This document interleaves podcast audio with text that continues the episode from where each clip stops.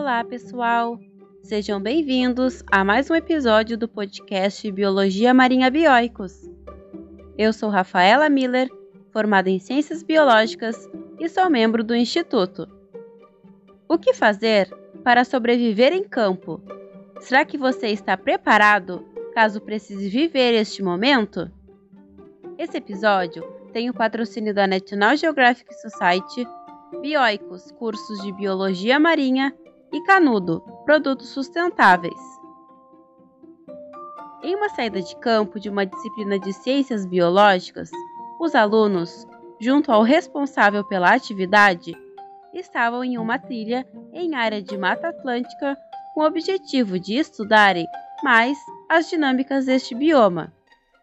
No entanto, o responsável pelos alunos não tinha noções básicas sobre condução de pessoas em uma trilha deixando os mais rápidos irem na frente e pessoas mais lentas para trás. Assim, a fila de pessoas foi se dispersando. Maria reparou que estava ficando para trás, então chamou dois amigos, Arthur e Fabiana, para que ficassem perto dela por precaução. Ela sabia que sempre é importante andar em no mínimo três pessoas, pois caso alguém se machuque, alguém permanece com a pessoa debilitada enquanto o terceiro busca ajuda. Enquanto caminhavam, distraíram-se nas conversas e não avistaram ninguém por perto. Arthur sugeriu que seguissem o caminho da trilha, pois provavelmente no final dela encontrariam o restante do grupo. De repente, depararam-se com uma parte da trilha que não estava bem demarcada, com vários caminhos possíveis. Nesta hora, concluíram que realmente estavam perdidos. Fabiana começou a gritar pedindo por socorro, para ver se alguém os ouvia e viesse ajudá-los, mas logo cansou. A mochila de Maria trazia um apito e ela começou a apitar. Ter um apito é importante em situações de socorro, pois não conseguimos gritar por muito tempo, mas conseguimos soprar o apito por um tempo maior. Além disso, o som que ele propaga é mais alto que a nossa voz, sendo assim, ele é mais eficiente. Ouviram alguém se aproximando na mata. Era Pedro. Ele disse que também tinha ficado perdido e, graças ao apito, identificou o grupo de Maria. Então, o uso do apito deu certo. Apesar disso, as outras pessoas deveriam estar mais distantes e não conseguiram ouvir. Os meninos resolveram então ficar parados ali. Alguma hora, o responsável pela saída de campo iria perceber a falta de alunos e buscar por ajuda. Por isso, é sempre importante avisar outras pessoas quando for a uma saída de campo, pois caso algo aconteça, pessoas avisadas vão sentir sua falta e buscar ajuda. Foram ficando com sede, mas a água de suas garrafinhas já tinha acabado. Resolveram então buscar por água enquanto ainda era dia. Felizmente, a poucos metros do caminho da trilha onde estavam, ouviram som de água corrente. Era um rio. Pedro se aproximou das margens e logo colocou a mão para carregar a água e beber. Maria bateu em sua mão para que a água caísse. Pedro a olhou sem entender o que tinha acontecido. E logo ela explicou que não podemos beber a água antes de tratá-la, a fim de evitar contaminação. Por isso, Maria carregava uma caneca de alumínio que poderia ir ao fogo para ferver a água. Pedro encheu a caneca de água e logo se direcionaram de volta à trilha para que fizessem uma fogueira. Maria, sempre com todos os itens necessários, já carregava uma pederneira, um isqueiro e fósforos. Entretanto, não bastava ter uma fonte de calor, deveriam ter algo para ser queimado também. Fabiana tinha visto vários programas de sobrevivência na televisão e lembrou de ver os artistas juntando folhas no chão para pegar fogo.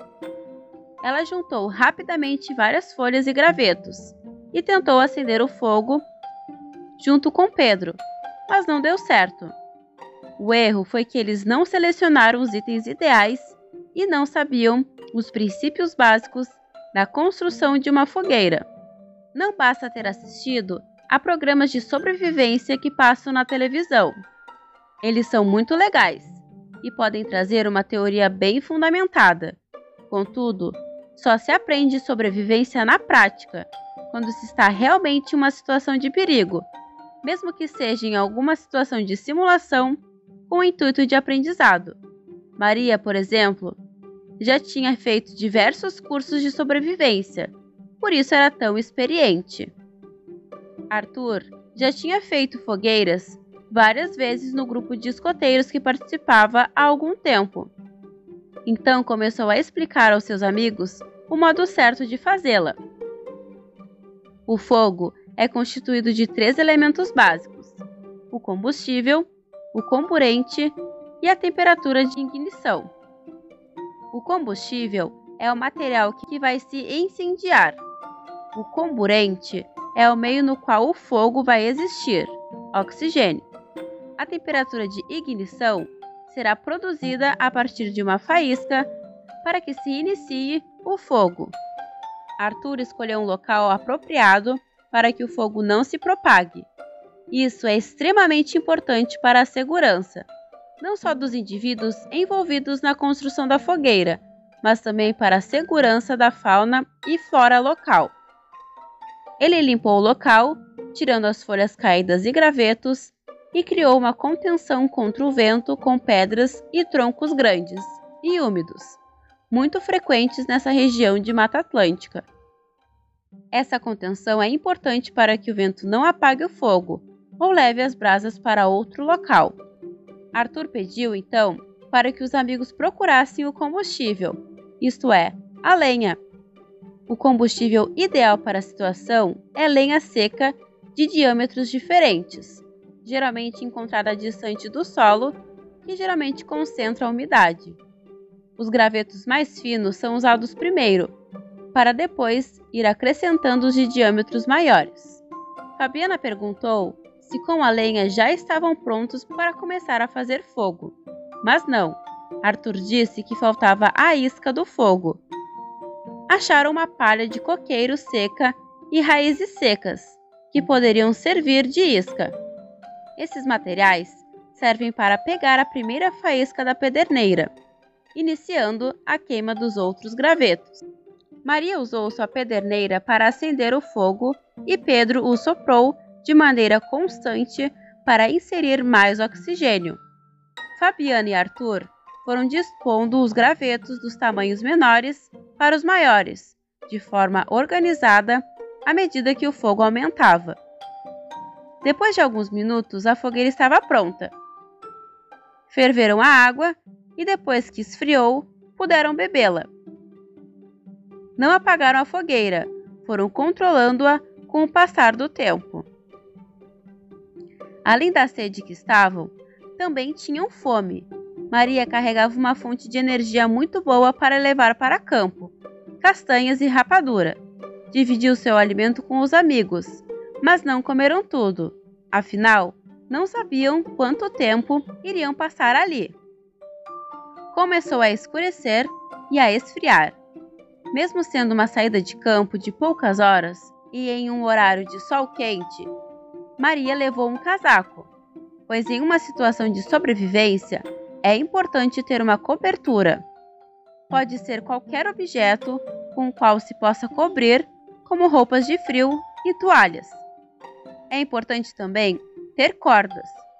Maria emprestou seu casaco para Fabiana, que sentia mais frio, e todos sentaram no chão bem perto para se aquecerem enquanto esperavam pelo resgate. Poucas horas depois, ouviram um barulho de pessoas andando na mata. Maria apitou mais uma vez para que as pessoas ouvissem o som. Essas pessoas ouviram o barulho e se aproximaram era o responsável pela saída de campo, juntamente com o mateiro da região. Finalmente a ajuda tinha chegado. Felizmente, não tiveram que passar a noite perdidos, mas é sempre bom estar preparado para qualquer situação. A situação mencionada é hipotética, mas ilustra muito bem a necessidade de sabermos nos comportar e principalmente nos preparar para uma situação de saída de campo, trabalho ou simplesmente uma trilha ou acampamento selvagem. O projeto Bioicos oferece cursos de sobrevivência em campo, então fique atento para expandir cada vez mais seu lado de sobrevivente. O que você precisa levar para ter o mínimo de segurança em campo? Assista a nossa videoaula sobre segurança e sobrevivência em campo. Tema 1: Equipamentos.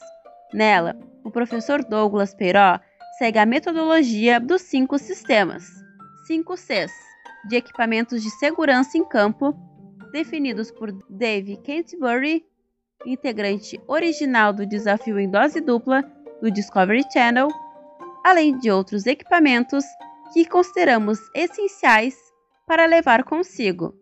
Então, gostou desse episódio e quer saber mais? Esse podcast foi baseado em um artigo publicado na nossa revista Biologia Marinha de Divulgação Científica do Instituto Bioicos, de autoria de Mariana Hawaisen, Thaís Sempre Bom, Rafaela Duarte Silveira e Douglas Peiró. Acessando os links na descrição, você poderá acessar esse artigo e será redirecionado ao nosso portal bioicos.org.br. Por lá, você apoia o Instituto, apoiando a você mesmo, se inscrevendo nos nossos cursos e adquirindo os nossos e-books. Por hoje é isso, pessoal. Aqui é a Rafaela Miller e até um próximo episódio.